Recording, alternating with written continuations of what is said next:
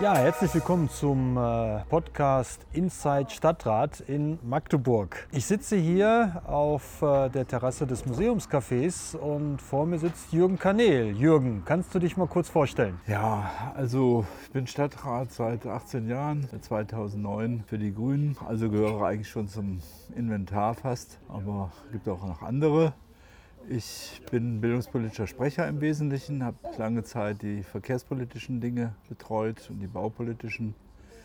Ja, ich glaube, das reicht schon. Ich habe sehr viel zu tun, ich glaube in 13 Funktionen. Das ist völlig wahnsinnig, aber da ich nicht mehr so stark berufstätig bin, geht das alles noch. Ja, danke Jürgen. Dann sollte ich vielleicht auch mal zwei Sätze zu mir sagen. Also ich bin Alexander Pott, seit drei Jahren hier für die Grünen im Stadtrat und seit anderthalb Jahren, ja seit knapp anderthalb Jahren Vorsitzender des Stadtrats und hatte jetzt die letzte Zeit ja auch einiges zu tun, weil ja der Alt-OB Lutz Trümper verabschiedet wurde und Das die neue alles sehr gut gemacht. und die neue Danke und die neue Oberbürgermeisterin äh, durfte ich ins Amt einführen. Und wir hatten ja auch noch äh, die Bürgermeisterin neu gewählt, ne? Ja, das war eine ganz tolle Sache, weil es auch geklappt hat. Äh, Sie hat ja vor zwei Jahren angefangen. Damals haben viele verschiedene Parteien sie gewählt. Gar nicht so nach den Absprachen, die manche Parteien da getroffen hatten. Aber äh, sie wurde gewählt und sie hat jetzt das Dezernat Kultur, Schule und Sport. Und da ich im Bildungsausschuss viel mit ihr zu tun habe, äh, funktioniert das also ganz prima. Sie ist äh, auf jeden Fall professionell. Sie hat ja in einer westfälischen Stadt, in Minden, äh, genau diesen Job auch schon mal wahrgenommen, also wenn man das überhaupt als Job bezeichnen kann. Und da freue ich mich also ganz besonders, dass der Alt-Oberbürgermeister, also Dr. Lutz Trümper, sie noch vorgeschlagen hat, äh, als Bürgermeisterin und damit als Vertreterin des Oberbürgermeisters oder der Oberbürgermeisterin, muss ich jetzt richtig sagen. Und ich glaube, die beiden Frauen, äh, die werden das jetzt hier schon richten und es gibt mehr Frauenbauer. Ja, aber wir haben ja noch den Stadtratsvorsitzenden, also der auch was zu sagen hat. Ja, aber so viel auch nicht, weniger als die Bürgermeisterin. Ja, ich denke, die wesentliche Aufgabe der Bürgermeisterin ist natürlich, äh, die Oberbürgermeisterin äh, im Falle eines Falles zu vertreten. Und es ist natürlich ein Titel und es ist natürlich schön, dass jemand, der auch zu unserer Partei gehört, jetzt äh, diesen Titel Bürgermeisterin trägt und damit eigentlich die zweite Person in der Stadt ist. Ja, das ist auch einmalig für Sachsen-Anhalt. Wir haben also nirgendwo äh, eine Bürgermeisterin, vielleicht in kleinen Gemeinden, das weiß ich gar nicht so genau. Was ich eigentlich auch äh, äh, nochmal sagen könnte, also diese Vertretung des Oberbürgermeisters, da hat sie gleich äh, jetzt ganz viel zu tun, weil die äh, Frau Boris ja letztes Jahr ihren Urlaub eingecheckt hat. Und äh, ich glaube, ab Ende Juli ist erstmal drei Wochen lang die Stadt von Frau Stieler-Hinz regiert. Genau, wobei ich aber nicht glaube, dass sie Entscheidungen trifft, die unumkehrbar sind und dass sie ihre Macht ausnutzen wird. Das äh, wird sicherlich nicht der Fall sein. Aber ich wollte noch mal sagen, sie hat sich, glaube ich, in diesen zwei Jahren, die sie hier ist, also wirklich äh, hohen Respekt verdient und äh, wird von allen Leuten doch äh, anerkannt. Und das hat sich auch in dem Wahlergebnis. Aber wenn man die Zeitung kurz vor der Wahl gelesen hätte, dann sah es ja ganz eng aus. Und äh, ich sag mal so, man kann natürlich nicht in Urlaub fahren als Oberbürgermeisterin und es ist nicht klar, wer der Vertreter ist. Also äh, da bin ich schon froh, äh, dass es dann doch zu einer sehr eindeutigen Entscheidung gekommen ist. Ja, es war ja auch protokollarisch eine ganz komische Sache. Äh, wenn sie nicht gewählt worden wäre, hätte es keinen zweiten Wahlgang gegeben. Da hat ja die Oberbürgermeisterin noch mal deutlich darauf hingewiesen. Ist schon eine merkwürdige Regelung in unserem Kommunalverfassungsgesetz. Aber das ist nicht unsere Aufgabe. Wir machen keine Gesetze im Stadtrat. Insofern sind wir auch kein Parlament. Äh, aber natürlich treffen wir auch wichtige Entscheidungen für die Bürgerinnen und Bürger hier in dieser Stadt. Und was haben wir denn noch gehabt im Stadtrat? Ich glaube, wir hatten einen Antrag zu den Fahrradboxen, Jürgen. Das ist ja auch dein Thema. Ach ja, ist nicht nur mein Thema. Ich glaube, das Thema ist seit 20 Jahren äh, ein Thema. Damals die CDU aufgebracht und gesagt, wir brauchen touristische Fahrradboxen. Selber kann ich aber sagen, dass wir als äh, Grüne vor, glaube 17 äh, Haushaltsjahr 2018 äh, und äh, 19 immer wieder diese Anträge gestellt haben und auch, äh, glaube ich, 100.000 Euro noch irgendwie stehen, die nicht verwendet wurden bis jetzt. Wir haben Fahrradboxen gehabt an verschiedenen Stellen. Wenn man zum Beispiel äh, sieht, da beim Marktplatz hin, hinter der Bötelstube waren sogenannte Fahrradboxen. Aber da kamen Messis vorbei, wenn ich das mal so sagen darf, haben ihr Zeug da reingestellt und die mussten ab und zu aufgebrochen haben. Was wir jetzt kriegen oder kriegen sollen, sind elektronische, vorher reservierbare, äh, mit App gesteuerte Boxen. Da wird ein Betreiber für bestimmt. Und äh, im Stadtrat ging es um nicht weniger als um die Standorte. Die Standorte sind nicht so wahnsinnig äh, ideal, aber sie sind in der Innenstadt und sie werden auch ausgeschildert. Und äh, wir haben zur Finanzierung diskutieren müssen. Und da haben wir einen Änderungsantrag gehabt, der ist auch, äh, glaube ich, mit sehr großer Mehrheit angenommen worden, dass falls diese Fördermittel in, äh, aus dem Programm Rat und Stadt nicht kommen, was ja eigentlich überzeichnet ist, äh, dann äh, sollen also die fehlenden 60.000, 70.000 Euro, glaube ich, ähm, bereitgestellt werden aus dem nächsten Haushalt, sodass ich eigentlich jetzt sicher bin unter der neuen Führung der Stadt, dass die Fahrradboxen kommen. Denn das ist ja vielleicht auch interessant. Die Oberbürgermeisterin, die neue, hat sich durchaus dazu erklärt, dass sie im Fahrradverkehr, und das ist ja oft mein Gegenstand oder mein äh, Politikfeld, dass sie da eigentlich einiges äh, mehr machen will. Es ist, wir haben ja auch ein bisschen darüber geredet, es ist natürlich im Wesentlichen wohl ein touristisches äh, Projekt. Äh, dass wir davon ausgehen, dass es eher die Touristen sind, die diese Fahrradboxen nutzen. An manchen Orten ist es ja auch eher so, dass es für Pendler ist, dass diese Fahrradboxen auch am, am Bahnhof stehen. Aber mal gucken, wie sich die, die Fahrradabstellsituation am Bahnhof entwickelt, wenn der Tunnel eines Tages geöffnet ist. Ja, gut fand ich, wenn du das gerade ansprichst, äh, dass der äh, Fraktionsvorsitzende der SPD äh, sagte, ja, und eigentlich steht ja nun auch schon länger das Fahrradparkhaus aus, denn da gibt es ja auch klare Beschlüsse. Genau. Und unter dem Aspekt von äh, Intel und dass wir eine neue Verkehrs-, dass wir eine Verkehrswende haben wollen, auch das ist noch eine Arbeit, die uns der alte Oberbürgermeister nicht abgenommen hat, die jetzt ansteht. Es gab noch ein Thema, was so ein bisschen mit Fahrrad zu tun hatte. In der Simonstraße haben wir einen Beschluss gefasst.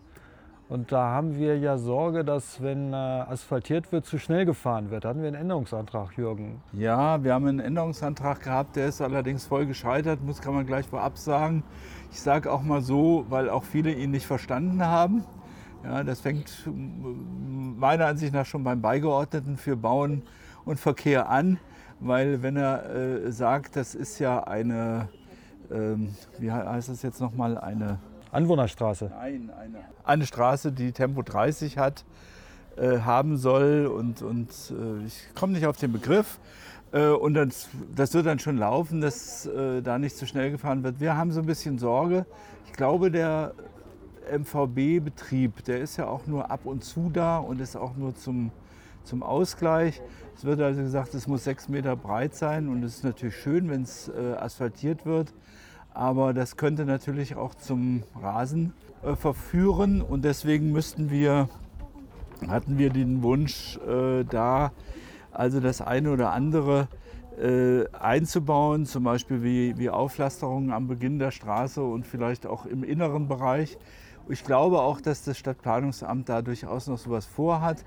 Äh, sie haben uns einfach jetzt den Straßenverlauf äh, hingelegt äh, eine Skizze und hoffen jetzt vor allen Dingen auf die Fördermittel. Und ich denke, wir werden damit Varianten auch noch zu tun haben.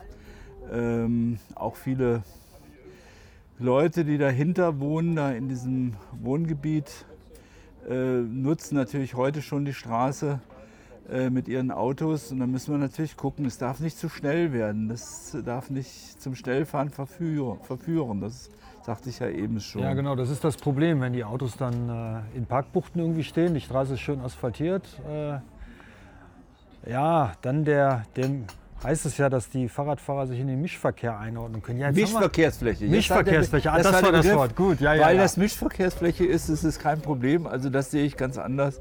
Da äh, haben wir ja auch äh, viele Mischverkehrsflächen und äh, das hindert ja nicht die Leute mehr als 30 zu fahren. Das war unser Antrag, das so zu bauen, dass äh, es weitgehend vermieden wird. Weil überall kann nicht kontrolliert werden. Ja, wenn wir jetzt, jetzt springe ich mal ein bisschen. Wir haben ja noch ein anderes Problem jetzt in Magdeburg, wenn die Sternbrücke für den Individualverkehr geöffnet wird. Da hattest du ja auch eine Anfrage gestellt, äh, dass dann natürlich die Fahrradfahrer und die Autofahrer sich auch die Straße äh, teilen müssen. Die ist etwa, glaube ich, so breit wie die Simonstraße, also 6,20 Meter. Und dann äh, muss man mal abwarten. Also die Wünsche des ADFC sind ja nicht berücksichtigt worden. Aber jetzt müssen wir mal schauen. Ich denke, äh, das wird schon beobachtet werden, äh, wie sich das Ganze da entwickelt und gegebenenfalls wird nachgebessert. Ist zumindest meine Hoffnung. Aber so wie es jetzt vorgesehen ist, ist es natürlich für Fahrradfahrerinnen und Fahrradfahrer nicht sehr attraktiv. Naja, bisher waren äh, Autofahrer auf der Sternbrücke äh, in eine Richtung ab und zu mal ein paar Wochen äh, zu Gast, sage ich jetzt mal. Jetzt droht uns eine 13-monatige äh, Situation zu erschlagen und ich glaube, dass äh, hier äh, viel zu kurz gesprungen wird seitens der Verkehrsbehörde. Deswegen ich, wäre ich auch sehr froh, wenn die Oberbürgermeisterin sich da noch mal hinterklemmt, vielleicht noch vor ihrem Urlaub, weil ab Montag wird die Situation sehr kritisch. Genau. Und äh, ich sage mal so, ähm, das ist ja, ich glaube, seit Ende März diskutiert worden und auch in der AG Radverkehr. Und da waren ja auch Leute dabei, wie der Projektleiter äh, der ganzen Brücke, die gesagt haben, das ist wohl sinnvoll und äh, dass man also eine, um es überhaupt erstmal zu beschreiben, dass man das Überholen auf der Brücke für Kfz behindert, dadurch, dass man in der Mitte Lightboys, heißt es so schön, oder Barken aufstellt oder solche Schwellen. Und äh, da kriegt man dann so lächerliche Antworten, steht auch heute in der Zeitung von der Pressestelle. Also Frau äh, Tesno hat das jetzt heute endlich richtig aufgegriffen. Äh, man könnte die nicht verkleben, das hätte Rückwirkungen äh, dann auf dem Asphalt. Und dann muss ich sagen, was passiert denn bei den Autobahnen? Da gibt es also Stellen, wo das automatisch mit Maschinen umgesetzt wird und so weiter und sehr viel schneller gefahren wird auf der Autobahn. Und da, wird, fallen die Kegel auch nicht ständig um. Also ich, ich verstehe das nicht. Man will es einfach nicht. Und das ist einfach die alte Art, dass sie nicht verstanden haben in Magdeburg, dass im Grunde eine neue Straßenverkehrsordnung gilt. Die Straßenverkehrsordnung sagt heute, Vision Zero, also keine Unfälle, keine Todesfälle, ist das Primat. Und früher war das Verordnung zur STVO stand früher eben drin, das Primat ist die Flüssigkeit des Verkehrs, gemeint natürlich des Autoverkehrs, nicht des Fahrradverkehrs. Und wenn jetzt die Leute auf der, die, die Fahrradfahrer möglicherweise auf dem Fußweg fahren, wo wirklich sehr viel Fahr äh, Fußverkehr auch ist, wird ein, einer gegen den anderen ausgespielt und da, äh, das ist keine Lösung. Und ich denke, wir kriegen das in den nächsten Tagen oder Wochen vielleicht doch noch hin, dass die Stadt nachbessert. Ich fand hervorragend heute, Stoßgebiet schreibt Frau Tesno. Und sie schreibt dann, der Ruf nach Begleitmaßnahmen bei Daueröffnung auch für Autos ist nachvollziehbar. Dass die Stadt die Kompromissbereitschaft der Fahrradlobby mit dem Abbürsten all ihrer Wünsche zur Linderung von Konflikten belohnt, ist nicht nachvollziehbar.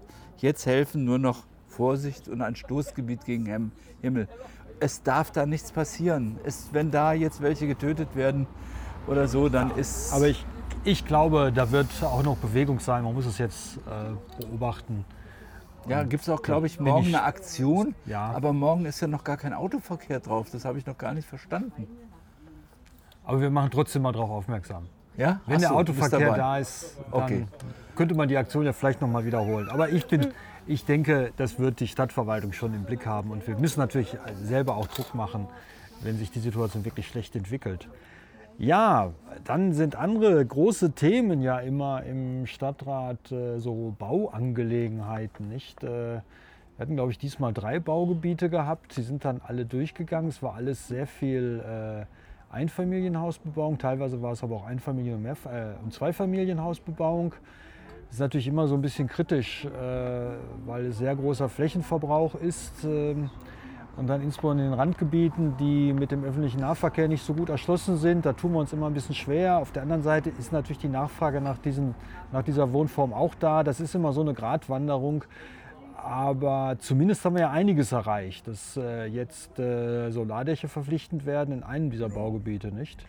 mich erschreckt, das, mich erschreckt eigentlich, dass äh, in den Jahren 2014, 16 und so weiter, 2016, da sind viele Dinge auch angefallen, angefangen worden und die feiern jetzt fröhliche Urstände, wie man das so schön sagt, und werden plötzlich wieder aufgegriffen. Das hat natürlich auch mit Intel zu tun. Das heißt, die Investoren oder Entwickler kommen jetzt, also wir müssen jetzt da weitermachen und vorsorgen.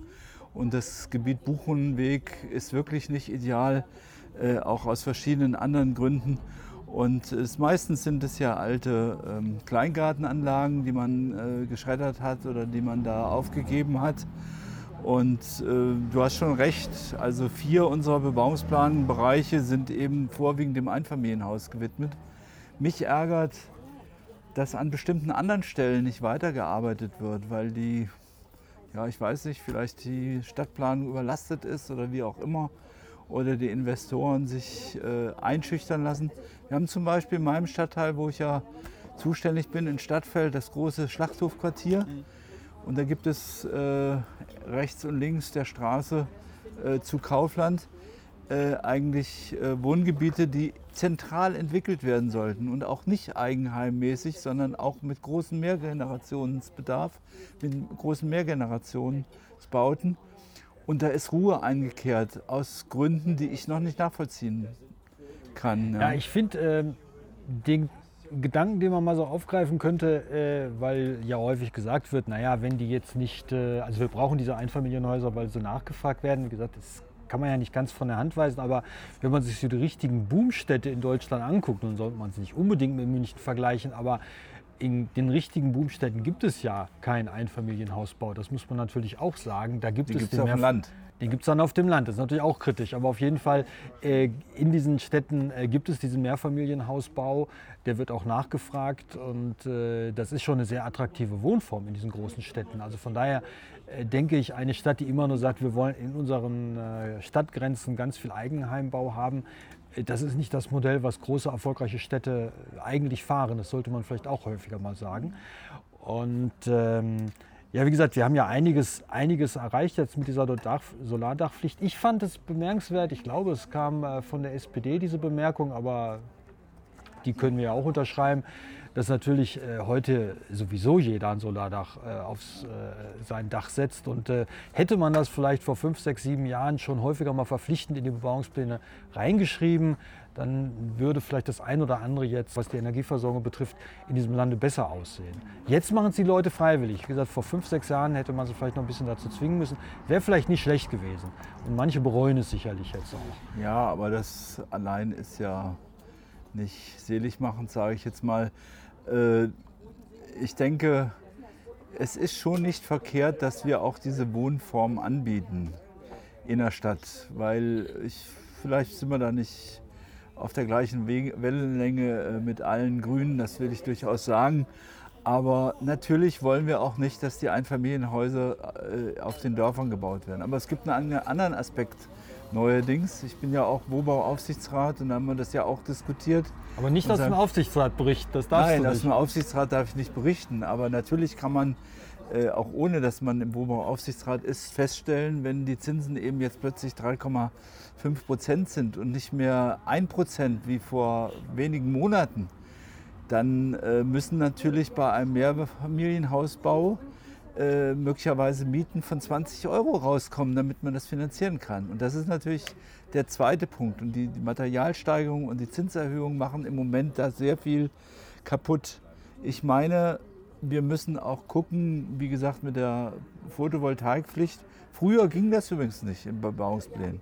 Wir hatten den Versuch gemacht, äh, einen ökologischen Bebauungsplan im Bereich äh, des Lorenzwegs mal zu machen vor einigen Jahren. Das war angeblich nicht machbar. Äh, das ist jetzt gut, dass wir es drin haben und wir haben ja auch die Begrünungsmaßnahmen, die verlangt werden, die nicht immer gehen. Ich kann äh, bei manchen Häusern mit Satteldach natürlich keine Begrünung machen, aber wir können was anderes machen und das ist meiner Ansicht nach gelungen oder in Vorbereitung bei einem großen Bebauungsplan in Diesdorf der auch auf einer Agrarfläche stattfindet, das muss man ehrlicherweise sagen. Aber wo wir eben festgeschrieben haben, und bei den Bebauungsplänen, die wir jetzt hatten, ist das nicht so, dass die Bäume im öffentlichen Straßenraum gebaut werden, äh, gepflanzt werden und weiterhin der Stadt gehören. Die Stadt muss dafür Verantwortung machen. Aber der Investor äh, hat das verlangt. Und die Idee der CDU ist immer, ach, schreibt doch in den Bebauungsplan, jeder muss einen Baum pflanzen. Aber in Wirklichkeit werden die Bäume nicht gepflanzt, werden die Kindereinrichtungen, die bei manchen Bauten erforderlich sind, nicht gemacht. Es kontrolliert Ja, das keiner. ist sicherlich ein großes Thema, die Kontrolle dessen, was wir beschließen. Ja, ja, das, da müssen wir uns auch mal dran setzen und gucken. Ja, wir sitzen ja jetzt hier in der Innenstadt und äh, ähm, es gibt ja so einen Rahmenplan Innenstadt, der ist ja ganz schön äh, fortschrittlich, wenn man sich das anschaut. Da sind eine ganze Menge Projekte drin, die doch eine grüne Handschrift tragen. Nun ist das natürlich kein Bebauungsplan. Das ist ja jetzt erstmal so eine Vision, könnte man sagen, wie könnte die Innenstadt aussehen. Da sind ja ein paar interessante Punkte drin. Also ich denke mal so dran, äh, dass man äh, SWM das neue Verwaltungsgebäude hat, dass da die Straße äh, verjüngt werden muss, um dafür zu sorgen, dass gerade wenn der Tunnel auf ist, jetzt nicht äh, der ganze Verkehr durch die Innenstadt geht. Also dass man da wirklich Verkehrsberuhigung hinkriegt, halte ich für ein ganz spannendes Thema. Was ist denn da noch drin? Es sind, glaube ich, fünf Projekte, die man so exemplarisch da Ja, fünf äh, raus äh, Vertiefungsbereiche. Fünf Vertiefungsbereiche. Ja, du hast Also jetzt ein- einen angesprochen. Aber weil du gerade sagst, äh, ziemlich grün oder so ähnlich, das gehört sich auch so, weil wir, nämlich damals in dem Fraktionsvorsitzenden Wolfgang Wenelt, im Mai 2010 wurde der Auftrag vom Stadtrat beschlossen, aufgrund unseres Antrages einen städtebaulichen Rahmenplan rauszumachen. Äh, äh, einen städtebaulichen Rahmenplan für die Innenstadt zu entwickeln und das mal zu ordnen. Und es hat hier zwölf Jahre gedauert. Das scheint immer das Datum zu sein. Auch der äh, VEP, also Verkehrsentwicklungsplan 2030, wurde auch nach zwölf Jahren vorgelegt. Ja. äh, also das ist schon wahnsinnig, dass wir das nun doch noch äh, gekriegt haben und jetzt beschließen, hoffentlich. Die, der Hauptpunkt bei den Vertiefungsbereichen, ich meine, das sagen ja die, das Büro aus Berlin, Urban Catalyst, die das entwickelt haben, deuten das ja auch ganz klar an. Das Wichtigste ist also, dass wir im Bereich Ernst-Reuter-Allee ähm, und auch im Bereich äh, Südabschnitt äh, Breiter Weg etwas ändern wollen. Und wir waren da ja, sind da ja schon lange dran, muss man mal wissen. Also ändern meine ich jetzt äh, nicht unbedingt verjüngen, wie du gesagt hast, sondern äh, Fahrspuren wegnehmen, Aufenthaltsqualität erhöhen, äh, Radverkehr fördern und äh, eben vor allen Dingen, und das ist eine Maßnahme, eine Forderung der IG Innenstadt, bei allen so- sonstigen Konflikten, die man manchmal auch mit der IG Innenstadt hat. Also wir wollen nicht zusätzliche Parkplätze zum Beispiel haben, aber die wollen das und wir könnten uns da weniger vorstellen. Aber die Trennwirkung dieser Ernst-Reuter-Allee am Platz, an, an der Mitte der Stadt, wie man so schön sagt, also zwischen, ich sag mal zwischen Karstadt und Allee Center, dass ich da in der Sonne äh, minutenlang mit dem Rad oder als Fußgänger stehen muss, um die Ampelphase abzuwarten. Das ist alles unvertretbar. Und da hoffe ich, dass wir da Genau, ich denke, da ist der Rahmenplan ein guter Schritt, dass es erst jetzt mal aufgeschrieben ist und dass wir dann darauf verweisen können mit Anträgen, die jetzt sicherlich in der Zukunft noch kommen. Da müssen wir dranbleiben. Ne? Das, Da bleiben wir das- dran. Da bleiben wir dran. Äh, wir haben ja schon äh, interfraktionell mit anderen äh, Fraktionen, auch mit der IG Innenstadt, in 2020, also bevor diese ganze Corona-Geschichte losging, äh, daran erinnert, dass es äh, diese Konzeption, das muss man sich mal vorstellen, schon in den 90er Jahren hat der Stadtplanungsamtsleiter Peters versucht, zwischen dem damals noch nicht fertiggestellten Ulrichshaus und dem Allee Center äh, den Autoverkehr völlig rauszunehmen. Das ist abgelehnt worden damals in den 90er Jahren. Seit 2005 der damalige Geschäftsführer, ähm, der heute äh, Vorsitzender der IG Innenstadt ist, Rolf Ley von Karstadt, wollte ich sagen, hat eine Arbeitsgruppe eingerichtet, zusammen mit, dem, mit verschiedenen Leuten, zum Beispiel Steffen Schüller, der heute die MVGM leitet, hat gesagt, wir müssen da was ändern. 2005, wir müssen da zumachen. Die Linksabbieger aus Elbe dürfen da nicht mehr reinfahren auf der äh, Ernst-Reuter-Allee und die Rechtsabbieger vom Bahnhof dürfen da nicht mehr reinfahren. Und dann kann man sich den Bereich zwischen den beiden Häusern, die ich erwähnt habe, und der Himmelreichstraße, der Bärstraße, sehr viel autoärmer vorstellen.